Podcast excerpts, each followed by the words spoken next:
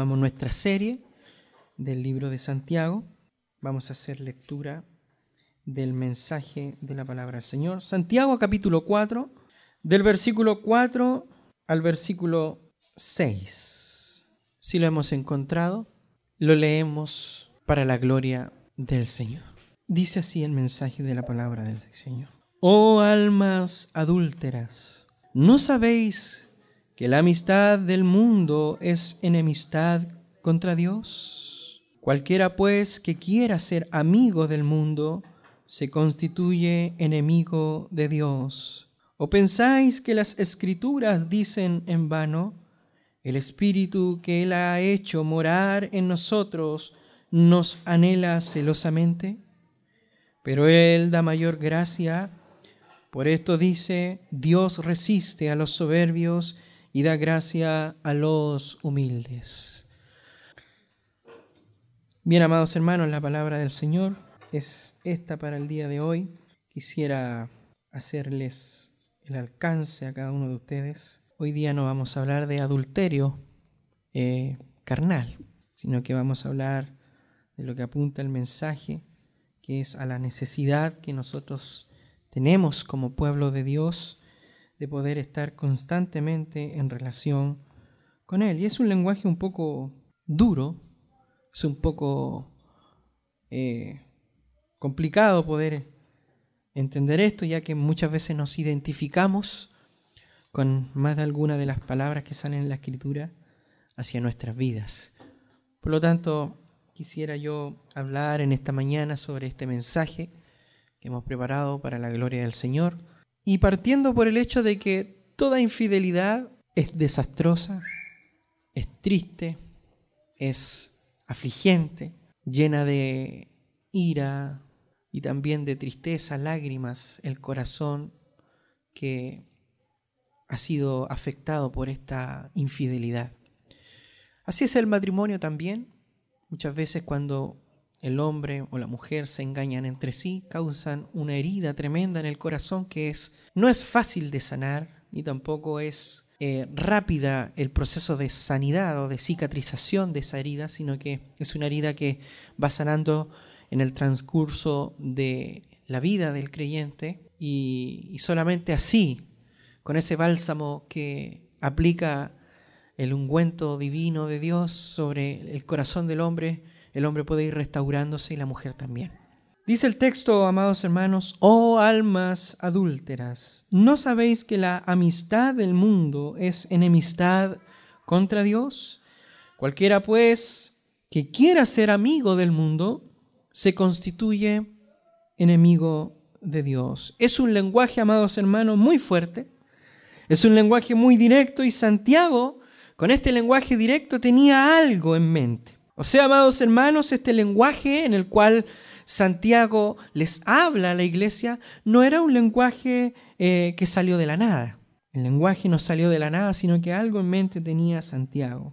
Y quiero enfocarme en esta frase. Oh almas adúlteras. Es una enérgica advertencia, amados hermanos, que sigue al planteamiento de una situación que estaba sucediendo en la iglesia en la iglesia a la cual Santiago le estaba escribiendo a sus lectores y especialmente en esa frustración en la cual estos cristianos vivían y de los conflictos que prácticamente ellos experimentaban.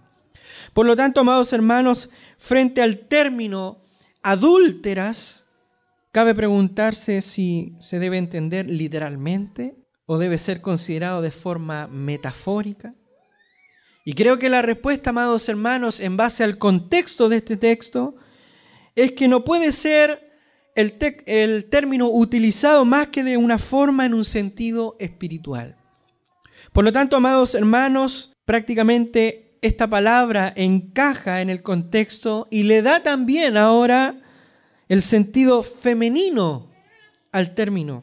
Fuera un uso literal de la palabra, si este fuera, sería apropiado si estuviera tratando de alguna moralidad cristiana dentro de el cuerpo de la iglesia a quien Santiago le escribe, pero en este caso no ocurre una inmoralidad cristiana, sino que al contrario, debemos preguntarnos si Santiago se está dirigiendo solo a mujeres, aún en un sentido figurado, espiritual, a la cual la respuesta a esta pregunta, si es que se estaba dirigiendo a las mujeres, es negativa, ya que la audiencia a la cual Santiago le escribe era totalmente y mayoritariamente judía. Por lo tanto, amados hermanos, prácticamente los judíos entendían claramente lo que Santiago les estaba tratando de decir al momento de decirle, oh almas adúlteras. Y aquí tenemos un contexto, amados hermanos, bien rico en lo que es el conocimiento de la escritura, y lo que nosotros podemos entender ahora a qué Santiago se estaba refiriendo y por qué estas personas le estaban entendiendo. Tenemos un contexto por parte del Antiguo Testamento para que ahora nosotros podamos entender por qué Santiago prácticamente le llama a la iglesia a quien le escribe o almas adúlteras. En el Antiguo Testamento, amados hermanos, Dios, por medio de profetas, llamó adúltera a la nación de Israel. Amados hermanos, dejando prácticamente esta nación a su esposo celestial, dejándolo y uniéndose ahora en una intimidad fornicaria y adúltera con otros dioses. Por lo tanto, amados hermanos, así podemos nosotros apreciarlo cuando Dios prácticamente le habla al profeta Oseas. ¿Han escuchado o han leído sobre el profeta Oseas? ¿Sí? Dios le habla al profeta Osea, especialmente en los primeros tres capítulos, y de la, de la misma forma que le habla a Oseas, también lo hace con el profeta Isaías en Isaías 1.21, y nuevamente lo vuelve a hacer con Jeremías, en Jeremías capítulo 3 del versículo 6 al 10, y nuevamente lo hace hablándole de la misma manera Dios al profeta Ezequiel en Ezequiel capítulo 23, versículo 1. Algo que llama la atención, amados hermanos, es que el Nuevo Testamento utiliza la misma figura de relación entre un esposo y una esposa, entre Cristo y la iglesia. Creo que van entendiendo para dónde apunta el sermón. Amados hermanos, me gustaría que fuéramos a Isaías capítulo 1, versículo 21. Isaías capítulo 1, versículo 21. Dice la palabra del Señor. Le habla Dios al pueblo de Israel y le dice, le hace una pregunta, prácticamente una pregunta retórica, y le dice lo siguiente, ¿cómo te has convertido en ramera, oh ciudad fiel? Llena estuvo de justicia, en ella habitó la equidad, pero ahora los homicidas Quiero que vaya conmigo también a Jeremías capítulo 3, del versículo 6 al 10, para que podamos entender el contexto de lo que Santiago también liga con respecto a estos mensajes en Jeremías capítulo 3, del versículo 6 al 10, y dice así la palabra del Señor. Me dijo Jehová en días del rey Josías, ¿has visto lo que ha hecho la rebelde Israel? Ella se va sobre todo monte alto y debajo de todo árbol frondoso y allí fornica. Y dije después de hacer esto, de hacer todo esto, se volverá a mí, pero no se volvió. Y lo vio su hermana, la rebelde Judá. Ella vio que por haber fornicado la rebelde Israel, yo había despedido y dado carta de repudio pero no tuvo temor la rebelde Judá, su hermana, sino que también fue ella y fornicó. Y sucedió que por juzgar ella con liviana su fornicación, la tierra fue contaminada y adulteró con las piedras y con el leño. Con todo esto, su hermana, la rebelde Judá, no se volvió a mí de todo corazón, sino que fingidamente dice Jehová.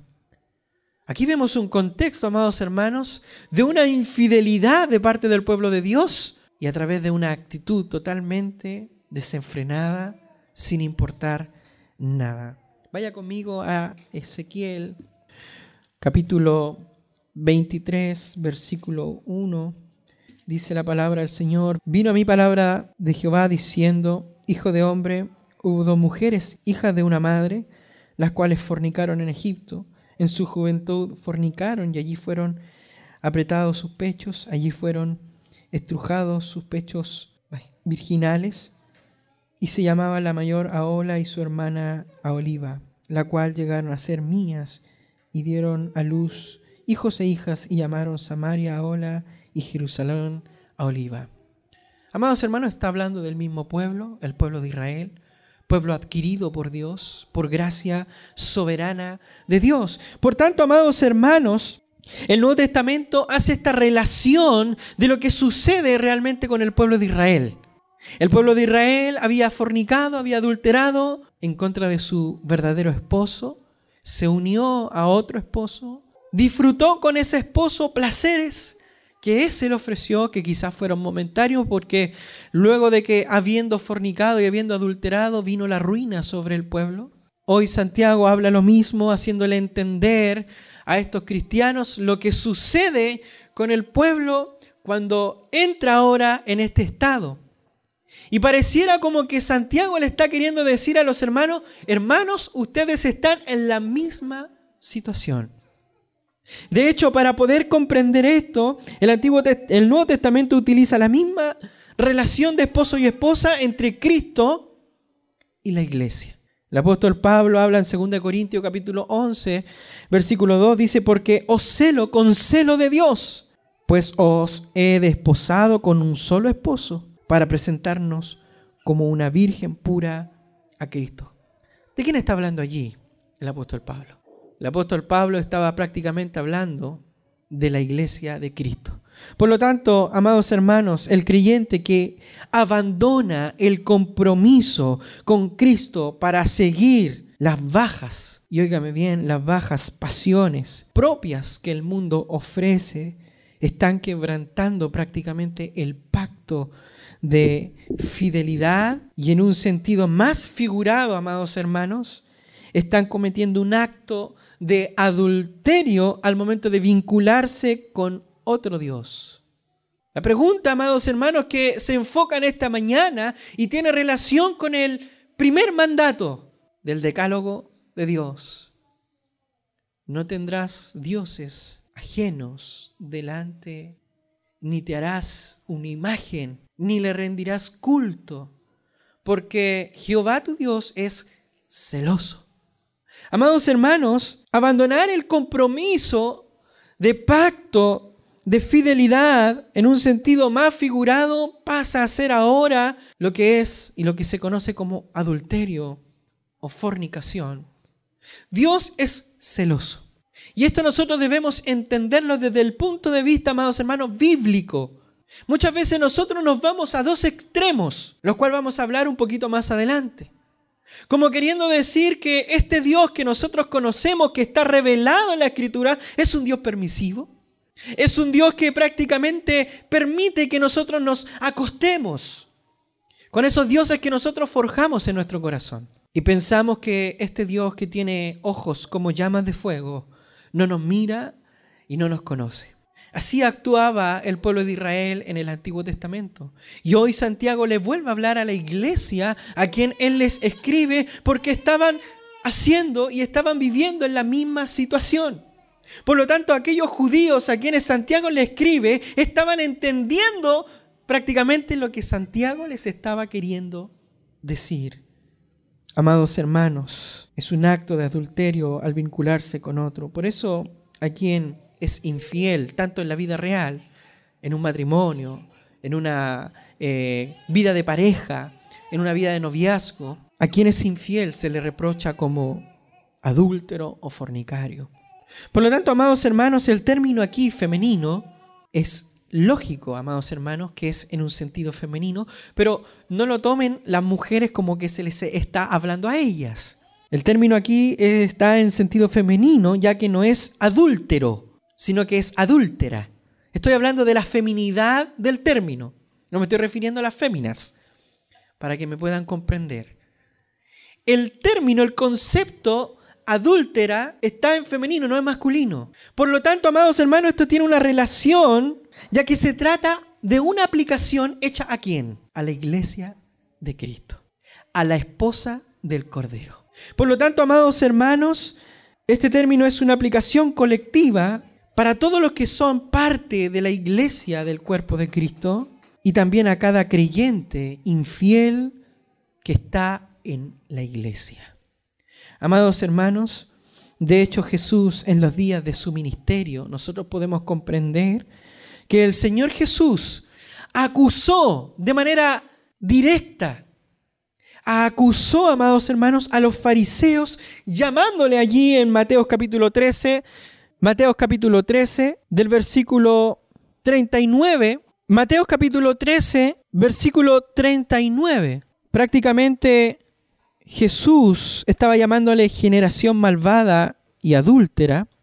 Jesús, amados hermanos, le estaba llamando generación malvada y adúltera. Por lo tanto, amados hermanos, eh, el problema aquí es el por qué Jesús le llama de esa manera. Y prácticamente Jesús le llama de esa manera, amados hermanos, porque estos fariseos se estaban alejando de Dios para seguir su propia religión. Y esto es lo que estaba pasando, amados hermanos, con los creyentes a quienes Santiago le estaba escribiendo.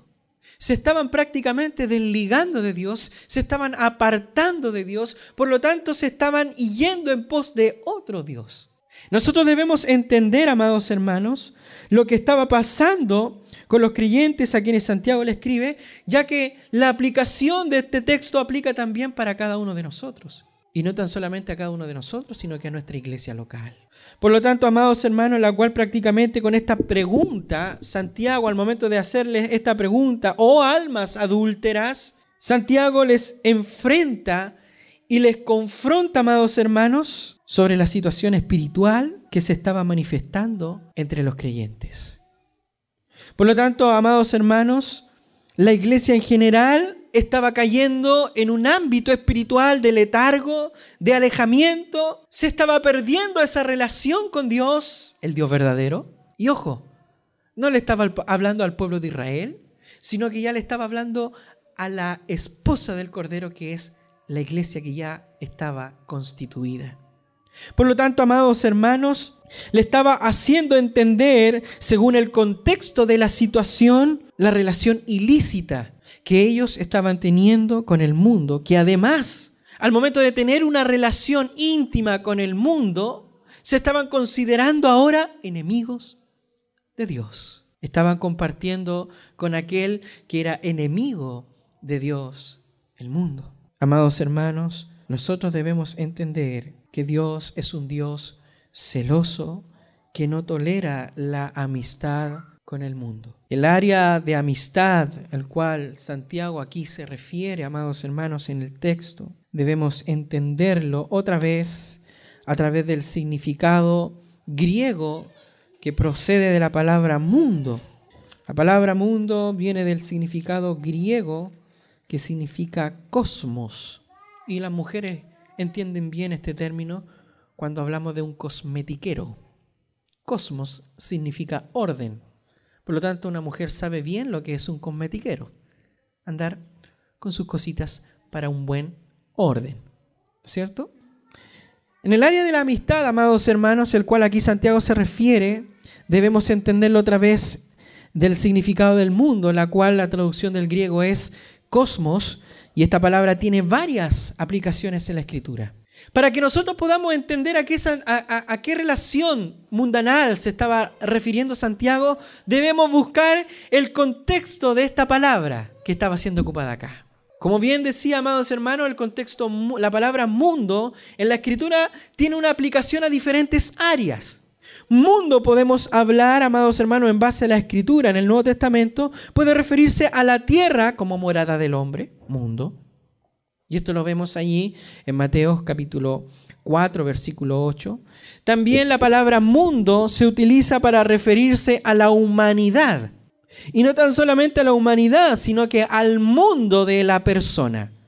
al mundo de la persona y no tan solamente al mundo de la persona, sino cómo está organizado este mundo de la eh, persona. Y por último, amados hermanos, la palabra mundo eh, se utiliza también en un sentido de un sistema ligado a un sistema espiritual, la cual, amados hermanos, es un sistema que está totalmente opuesto a Dios. Y en este pasaje, en este contexto, aplica esta palabra en ese sentido. La palabra cosmos, la palabra mundo, aplica a lo que Santiago se estaba queriendo referir a las iglesias, se estaba refiriendo a un sistema del mundo que estaba en oposición a Dios. De ahí que el texto diga que prácticamente el que se considera amigo se considera enemigo, una contraparte. Por lo tanto, se estaba refiriendo a un sistema espiritual que iba en oposición a Dios. Y entendemos, amados hermanos, esta naturaleza de este mensaje ya que Santiago le habla a los lectores que el mundo tiene un sistema propio de sabiduría, y lo vimos en el capítulo 3, la sabiduría divina y la sabiduría terrenal. El mundo piensa de una manera, actúa de una manera, pero aquellos que son comprados a precio de sangre tienen una sabiduría que no es terrenal, sino que es divina, lo vimos en el capítulo 3. Por lo tanto, amados hermanos, a causa de este sistema demoníaco, sistema mundano, predomina lo que es el pecado y podemos decir que este es un sistema totalmente necio. Es un sistema que se pone delante de un todopoderoso, delante de un grande y es como decimos vulgarmente nosotros aquí en Chile, le echa la espantada o le echa la choreá a uno que es mucho más grande. Disculpen por ocupar esa palabra un poco flight. Pero, amados hermanos, es para referirse a una actitud orgullosa de saber que uno es más grande que el otro y aún así lo confronta. Es un sistema necio, un sistema que está totalmente manipulado y utilizado por Satanás el diablo. Y esto es interesante, amados hermanos, ya que es dominado por este ser que está en total rebelión contra Dios y las consecuencias son evidentes. Las consecuencias de estar bajo este sistema mundanal son evidentes y lo vimos ahí en, si quiere lo puede buscar por favor, para que pueda corroborar Santiago capítulo 3 del versículo 13 al 15. Pueda leerlo allí. Esas son las consecuencias de vivir, amados hermanos, bajo ese sistema mundanal. Pleitas, peleas, contiendas, divisiones. Amados hermanos, el sistema moral de este sistema que está totalmente corrupto es un sistema que está totalmente opuesto a la voluntad de Dios. Por lo tanto, de hecho, la moral del mundo permite prácticas, amados hermanos, contrarias a lo que es la santidad de Dios, ya que Dios demanda de, sus criaturas, eh, y de esto, de hecho, habla el, apóstol Pablo cuando habla de la moral propia de los que son del mundo, que prácticamente su moral está basada en pasiones y en desenfreno. Amados hermanos, de hecho, debemos recordar que el mundo entero está al margen y a la orden de Satanás y sigue sus dictados, como lo dice el apóstol Pablo cuando dice en Efesios capítulo 2, versículo del 2 al 3.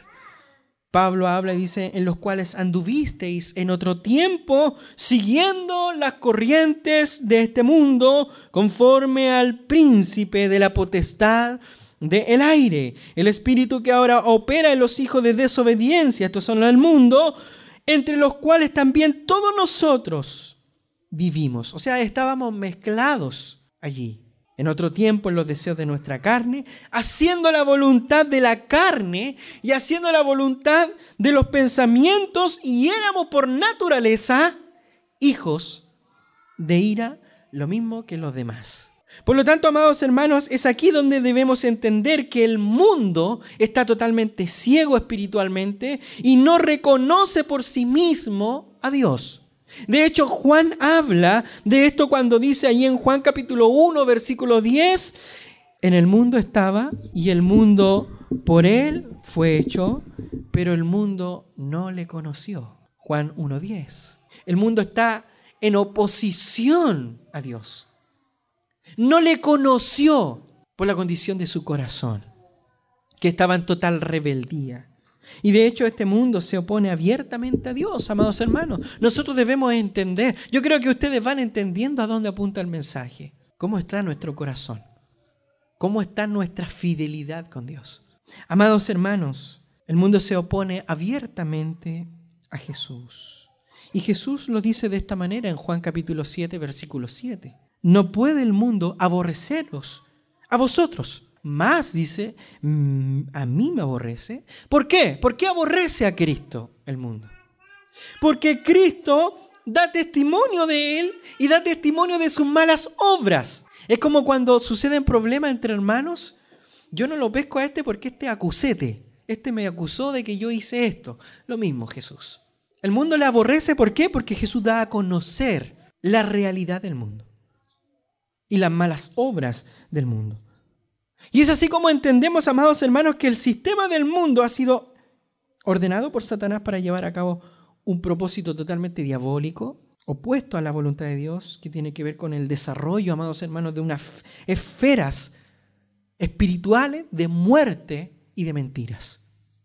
Jesús le habla de esto al momento de hablar sobre este sistema diabólico que los fariseos se, estaban aferrando. Vaya conmigo a Juan capítulo 8 versículo 44 cuando Jesús le dice, vosotros sois de vuestro padre el diablo y los deseos de vuestro padre queréis hacer. Él ha sido homicida desde el principio y no ha permanecido en la verdad porque no hay verdad en él. Cuando habla mentira, habla de lo suyo porque es mentiroso y padre de mentira. Por lo tanto, amados hermanos, tenemos una grande profundidad de cómo es el mundo, incluyendo sus pasatiempos. El texto dice estas cosas del mundo. ¿Cuáles son estas cosas del mundo? Son cosas, amados hermanos, que son utilizadas por Satanás para realizar acciones pecaminosas que afectan al mundo espiritual que está en nuestra mira hacia Cristo. Las personas no regeneradas e incluso, amados hermanos, los cristianos mundanos acuden a estas cosas del mundo para usarlas como un anestésico que amortigüe sus penas, que amortigüe sus necesidades, que amortigüe sus tristezas. Amados hermanos, y esto solamente demuestra una vida vacía, una, una, vida carente del poder de Dios. De hecho, el mundo tiene su propia espiritualidad. ¿Sabían eso ustedes? El mundo tiene su propia espiritualidad. Y de esto Pablo da a conocer a Timoteo, allí en 2 Timoteo capítulo 3, versículo 5, cuando le dice a Timoteo que tendrán apariencia de piedad. Es una falsa espiritualidad.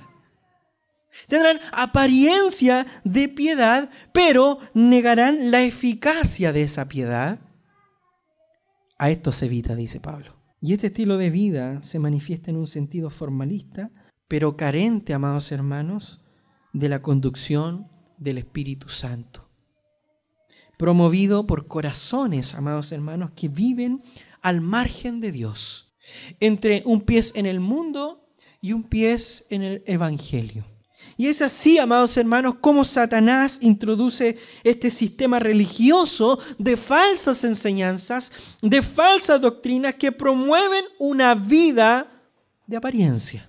Por lo tanto, amados hermanos, nosotros debemos entender que en Adán todos pecamos y todos prevaricamos. ¿Qué es prevaricar? ¿Sabe lo que es prevaricar? Prevaricar es tener convicción de que lo que se está diciendo en base a la escritura es real, pero aún así, lo antes dicho se ignora, ya sea por dureza, ya sea por orgullo, o ya sea también por conveniencia personal. Esconder una deslealtad, amados hermanos, y así poder ilustrar los dos extremos de la perversión de la fe. Hay dos extremos de la perversión de la fe. Y de estos extremos vamos a hablar esta mañana. En la iglesia primitiva estaban presentes estos dos extremos a la que Santiago se dirigía. Primeramente hablando sobre los legalistas. ¿Quiénes son fanáticos de los legalistas? ¿A quién le gustan los legalistas? Amados hermanos, los legalistas creen que son justificados o están justificados por sus buenas obras aparte de la fe. Yo me porto bien, estoy justificado. Entendamos el concepto legalista. El concepto legalista está ligado a lo que es ley. Los legalistas creen que están justificados por sus buenas obras aparte de la fe. Y Santiago, amados hermanos, les habla en su mayoría a personas judías. Estos compadres sí que eran legalistas. ¿Por qué? Porque estos habían vivido toda una vida bajo las tradiciones legalistas. Hay muchas referencias sobre este problema en la iglesia primitiva. Por ejemplo, en el libro de Gálatas, cuando se habla en contra de volver a los rituales, de volver a las fiestas, de volver a la circuncisión, de volver a las tradiciones. Eso era legalismo.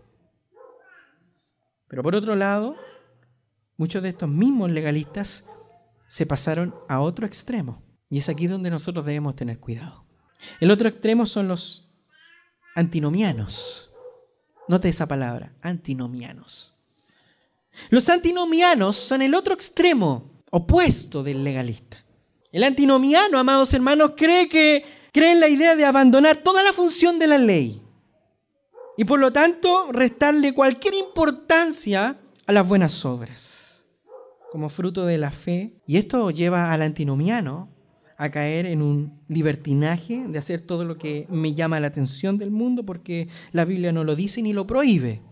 Hablamos de conciencia, amados hermanos.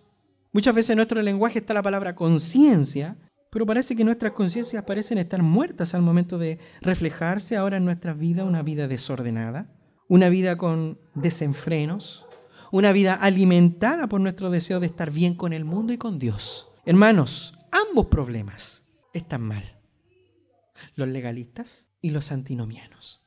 Por lo tanto, yo le pregunto a usted, ¿por dónde está caminando usted? Es más, amados hermanos, ambos extremos son reflejos de una naturaleza no regenerada. En ambos casos, tanto en el legalismo como en el antinomianismo, amados hermanos, ambos casos se ha desvaluado, se desvaloriza la efectividad del sacrificio de Cristo para salvación o la importancia de la relación con Cristo. Ni legalistas ni antinominianos entrarán en el reino de los cielos. Por lo tanto, pensemos en cómo hemos estado viviendo o cómo estamos viviendo, ya sea en un extremo o en otro.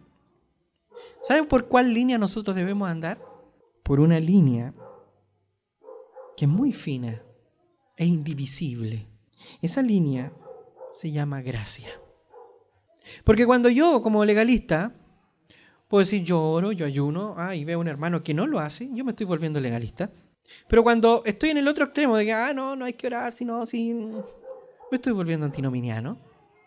El legalista tiene su legalismo, el antinominiano también tiene su legalismo, aunque no lo crea. Porque el antinominiano dice, si no es como yo, como yo pienso, está mal. Legalista. Por lo tanto, amados hermanos, ¿por dónde Dios nos invita a vivir en nuestra vida? El creyente, amados hermanos, ha sido llamado a vivir una vida en santidad. El apóstol Pedro dice en 1 Pedro capítulo 1, versículos 15, dice el apóstol, sino como aquel que os llamó es santo, sed también vosotros santos. ¿En qué? En toda, dice, vuestra manera de vivir. ¿Sabe cómo se manifiesta esta manera de vivir? ¿O cómo se manifiesta esta vida de santidad? Esta manera de vivir en santidad se manifiesta a través de la obediencia. Cuando yo soy obediente al mandato de Dios.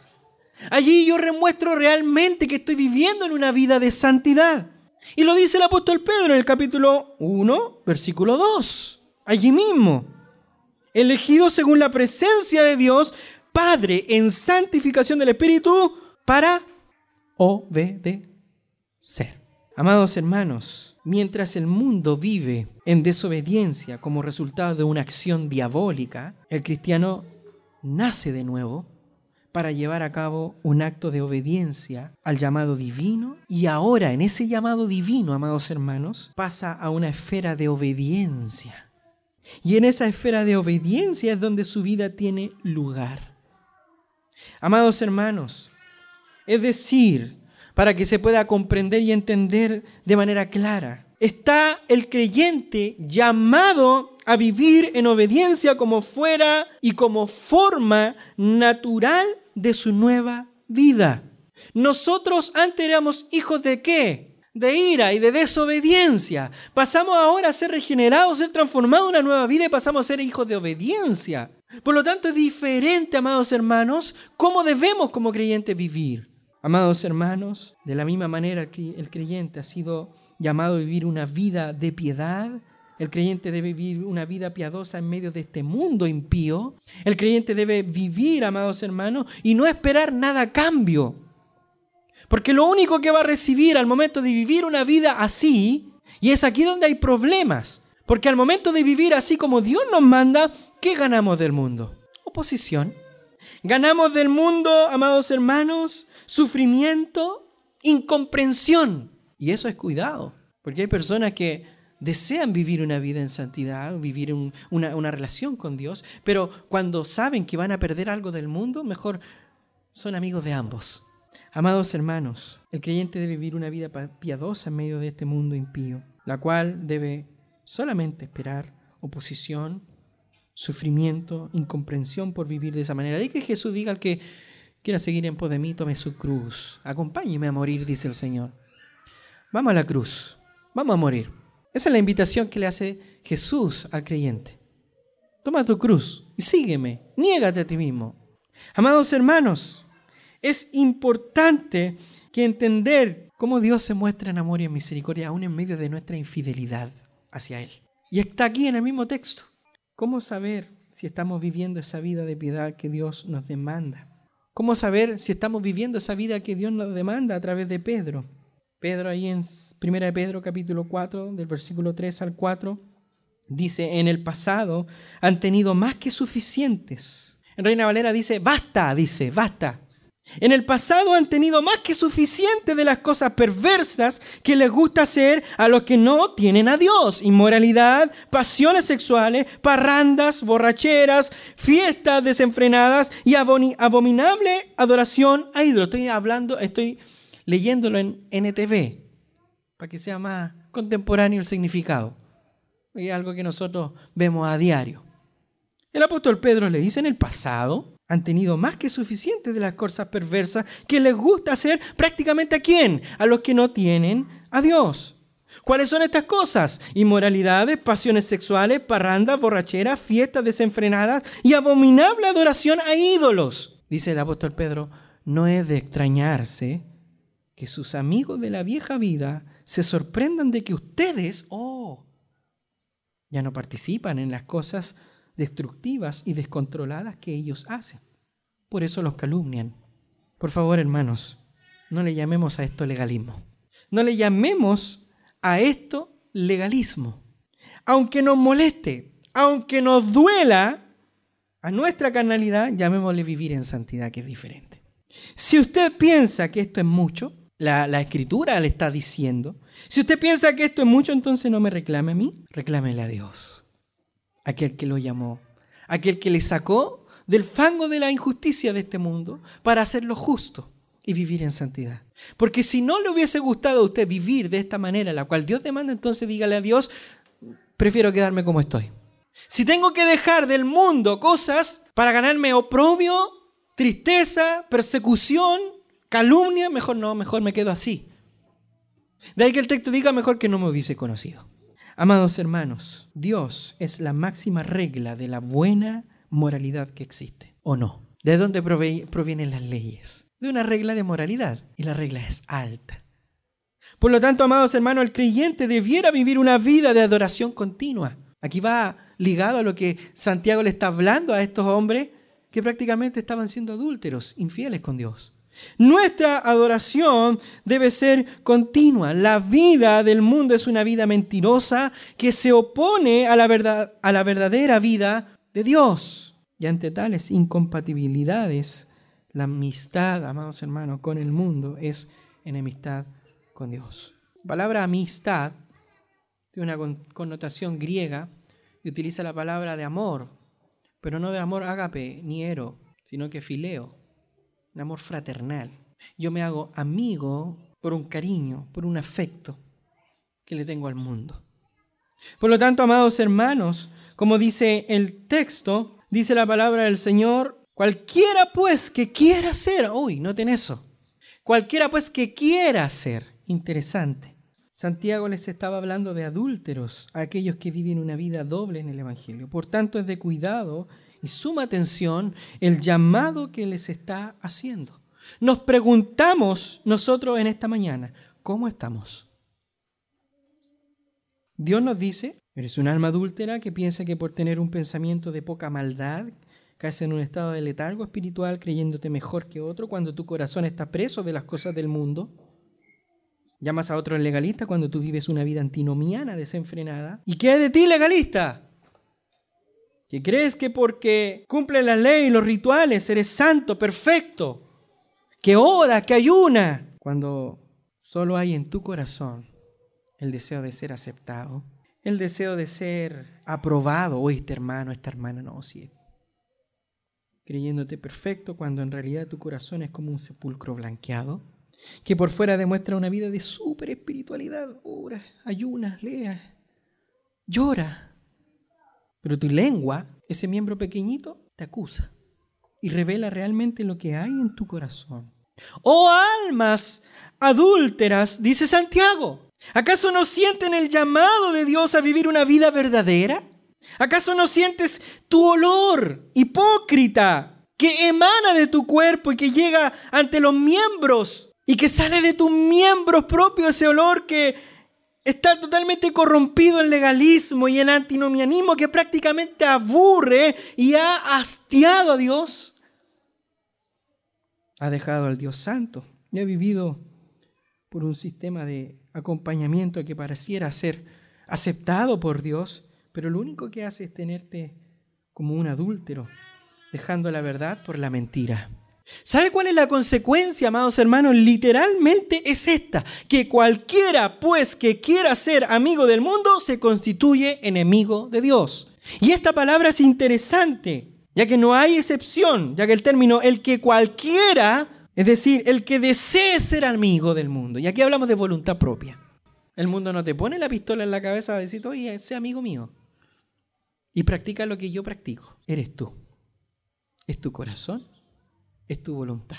Por lo tanto, amados hermanos, el que quiera o cualquiera, es decir, el que desee ser amigo del mundo, y aquí notamos algo y es algo que nace de la voluntad propia humana, cuando dice el texto que, que quiera, expresa una acción concluida, llevada a cabo, un acto consciente. O sea, aparte soy consciente de que yo quiero ser amigo del mundo. Quiero, tengo el deseo de mi voluntad, me considero amigo porque tengo una relación con el mundo, filios, un amor de relación. Y aparte soy consciente de eso. Por lo tanto, amados hermanos, cuando el texto dice que quiera, expresa una, una acción que lleva a cabo un consciente de voluntad y hay un deseo personal. Y esta amistad con el mundo, hermano, es la razón por la cual nadie puede recibir lo que pide a Dios. Lo leímos en los versículos anteriores. Pedís y no recibís. ¿Por qué? Porque gastáis en vuestros deleites. Y nuestros deleites muchas veces están relacionados con el mundo, que está en totalmente oposición a Dios.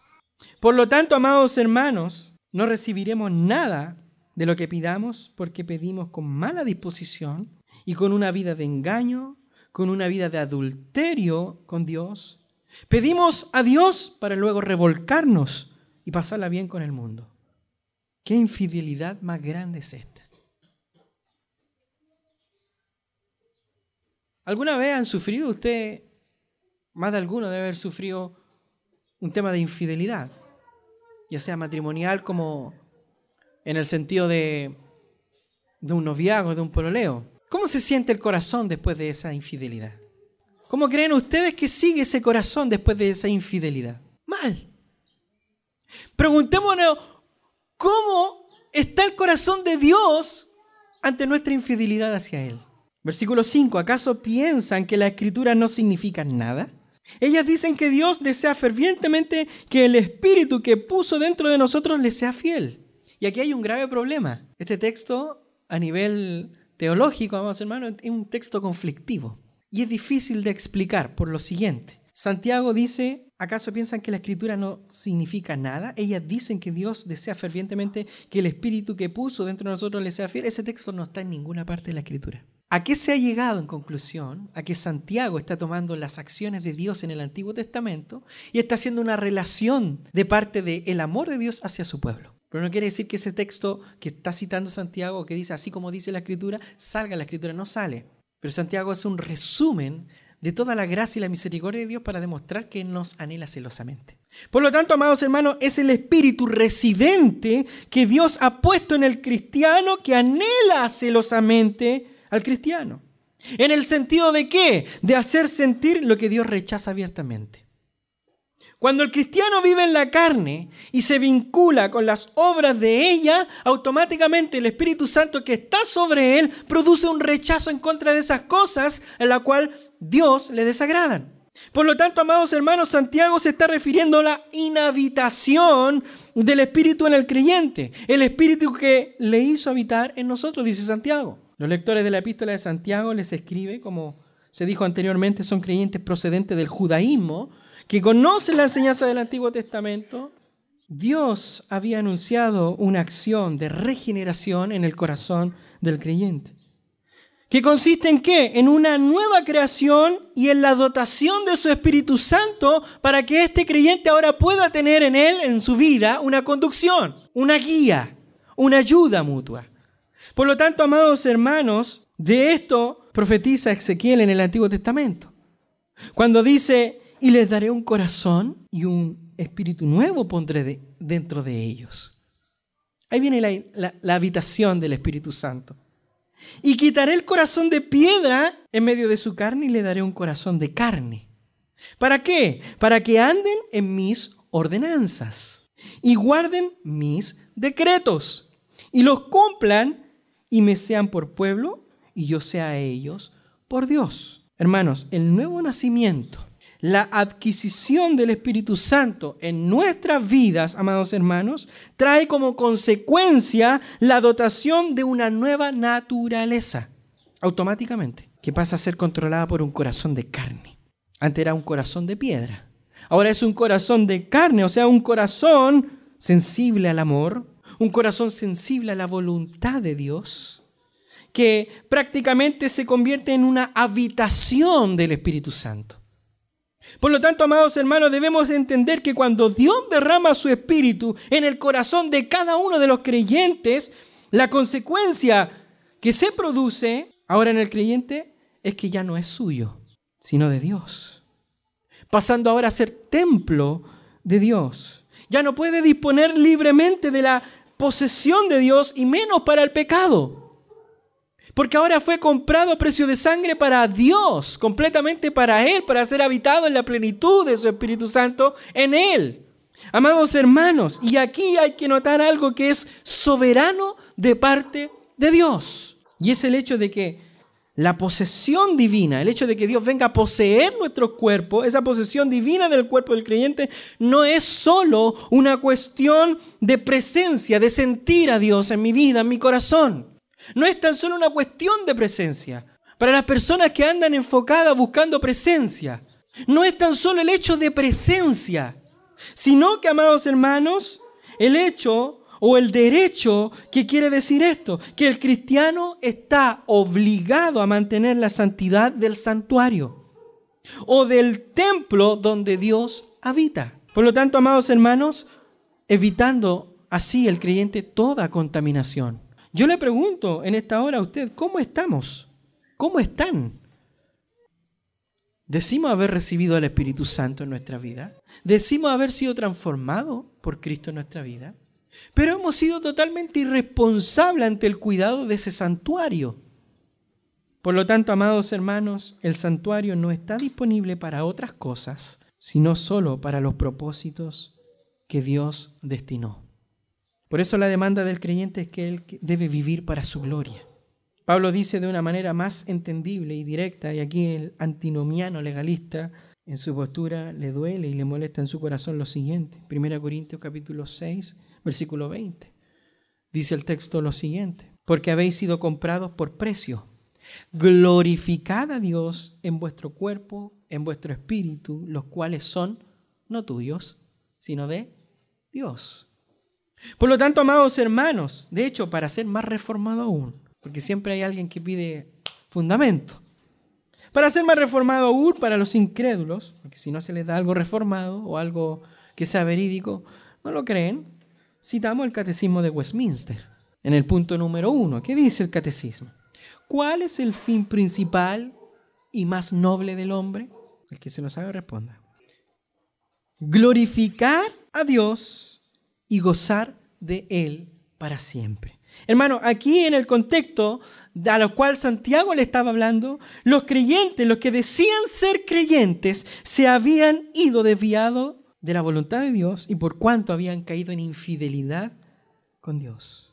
Habían caído en la corrupción de la carne. Por tanto, estaban provocando también celos al Señor.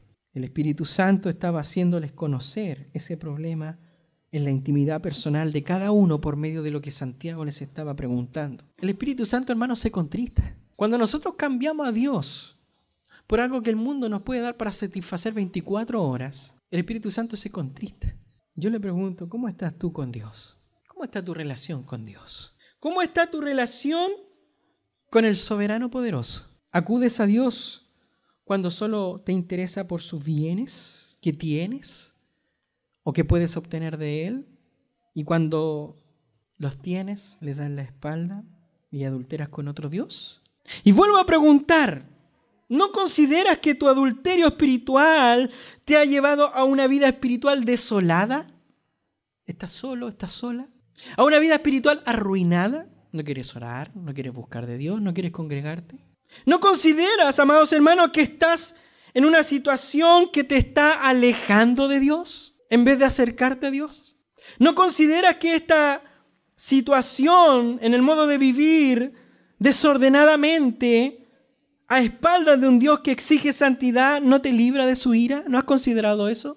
Recuerda, iglesia, que eres la esposa de Cristo. Mientras te prostituyes con los placeres de este mundo, y discúlpeme que se lo diga así, mientras te prostituyes con los placeres del mundo, Dios se constrista cada vez más en tu corazón. Oh almas adúlteras, has cambiado el pan divino, el pan que desciende de lo alto, por migajas llenas de hongo y llenas de pecado que el mundo te ofrece. Has cambiado el pan de lo alto ese pan que se entregó por nosotros, que derramó su sangre por nosotros, lo has cambiado por migajas que te ofrece el mundo. Y ahora pregúntate, y es una pregunta que tú tienes común y no puedes negármela, ¿por qué me pasan a mí estos problemas? ¿Por qué yo? ¿Por qué a mí? Dice el texto del versículo 6, pero Él da mayor gracia. Por esto dice, Dios resiste a los soberbios y da gracia a los humildes. Y aquí Dios hace un llamado al arrepentimiento, ¿sabían ustedes? Y lo hace de una manera amorosa. Este Dios que ha sido engañado, lo hace de una manera amorosa, ni siquiera de juicio, amorosa. Amados hermanos, las dificultades que citamos anteriormente son las consecuencias y el resultado de una vida que actúa bajo la inducción o la conducción de la carne y no bajo el poder del Espíritu. Pleitos, peleas, envidias, problemas, dificultades, hambre, tristeza, engaño, un sinfín de cosas.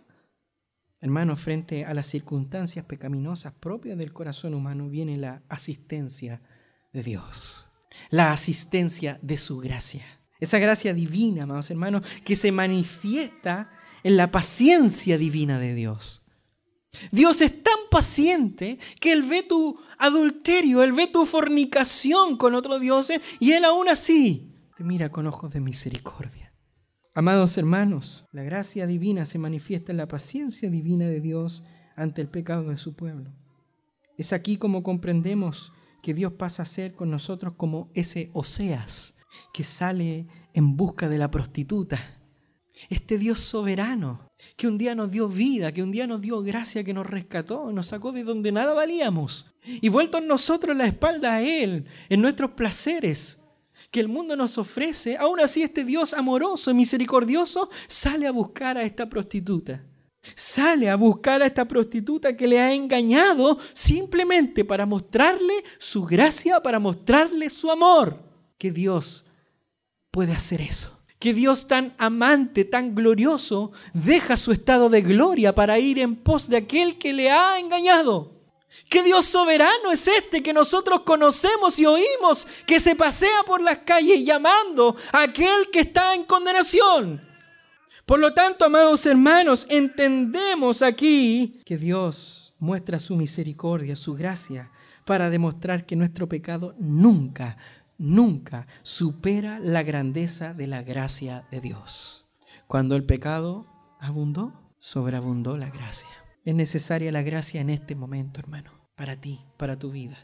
Es necesaria la gracia en este momento para que el creyente lleve a cabo la vida de santificación. Por eso, amados hermanos, que a través de esa operación viene el Espíritu Santo que viene a habitar a nuestra vida y pone ahora el querer como el hacer de ese poder y voluntad de Dios. Y es así como nosotros podemos comprender que podemos llevar a cabo ahora esa vida de santidad, esa vida de fidelidad que antes no teníamos. Aquí notamos la situación interna de lo que estaba sucediendo en la iglesia a quien Santiago le escribe. Esos problemas internos que habían que generaban frustración entre los creyentes. Y no tan solo eso, sino que habían creyentes que sufrían. No solo la oposición del mundo, sino que sufrían por sus propios e individuales pecados, individuales problemas. Y recordemos que Santiago empieza hablando de los problemas ¿dónde? En el capítulo 1, específicamente en el versículo 2, las cuales producen en el creyente tristeza, aflicciones, lágrimas y es más, producen preguntas que no tienen a veces respuesta. Como por ejemplo, ¿por qué a mí me pasa esto?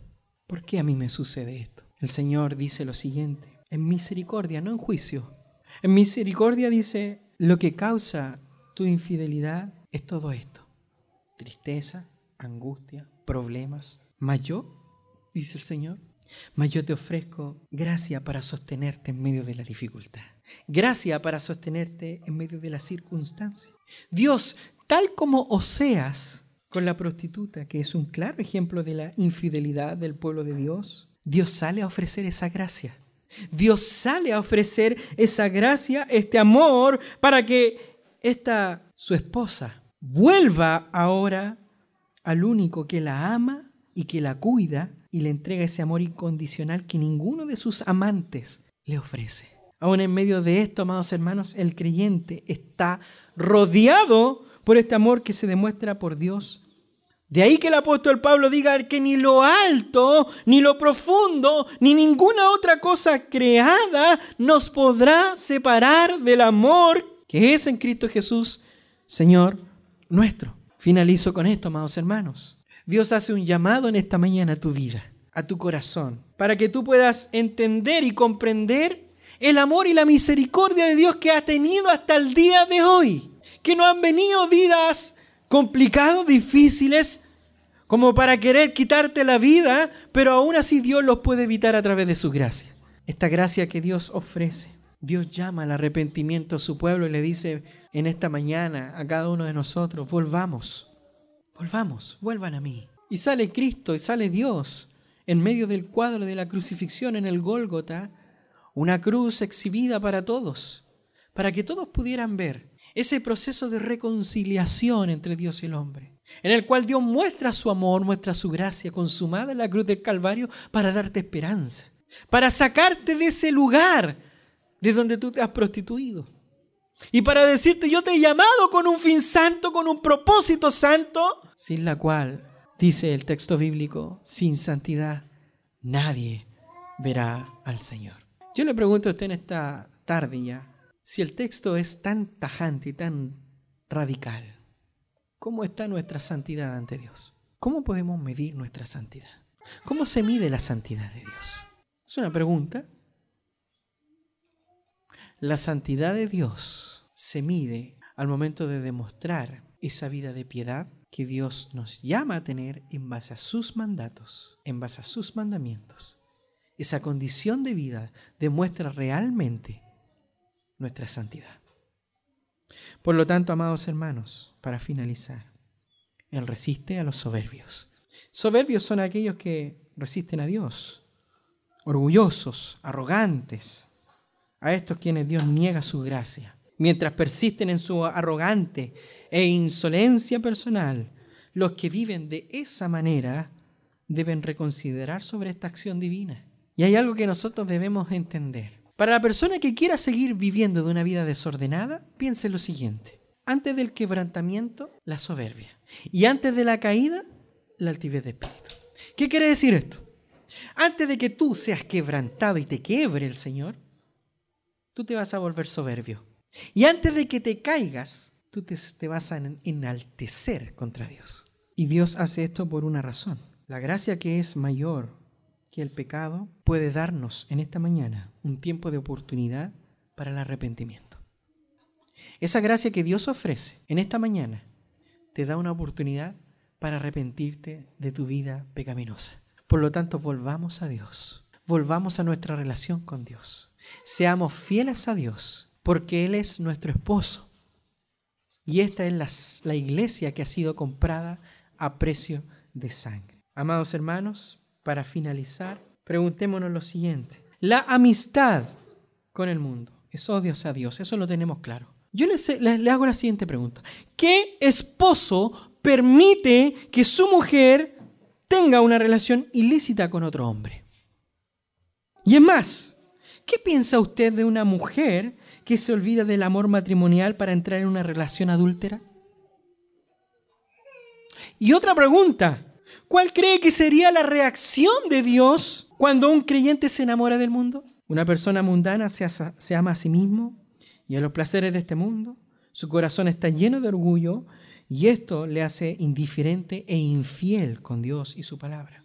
Y aunque participa de los cultos, participa de los cultos en la iglesia local, participa de las devociones, de la comunión, su adulterio espiritual, niega acercarse a Dios. Por lo tanto, amados hermanos, este justifica, este o esta justifica su orgullo con un libertinaje porque sabe que Dios condena su orgullo. Por eso la gente orgullosa tiende a ser amiga del mundo, porque sabe que Dios le juzga ese orgullo. Dios, amados hermanos, nos dé esa gracia para que podamos vivir en fidelidad con Dios. Hermanos, el orgullo impide la gracia de Dios. Por tanto, genera automáticamente un adulterio e infidelidad hacia Dios. Quiera Dios en esta tarde que nosotros podamos recapacitar de nuestra relación con Dios. Amén.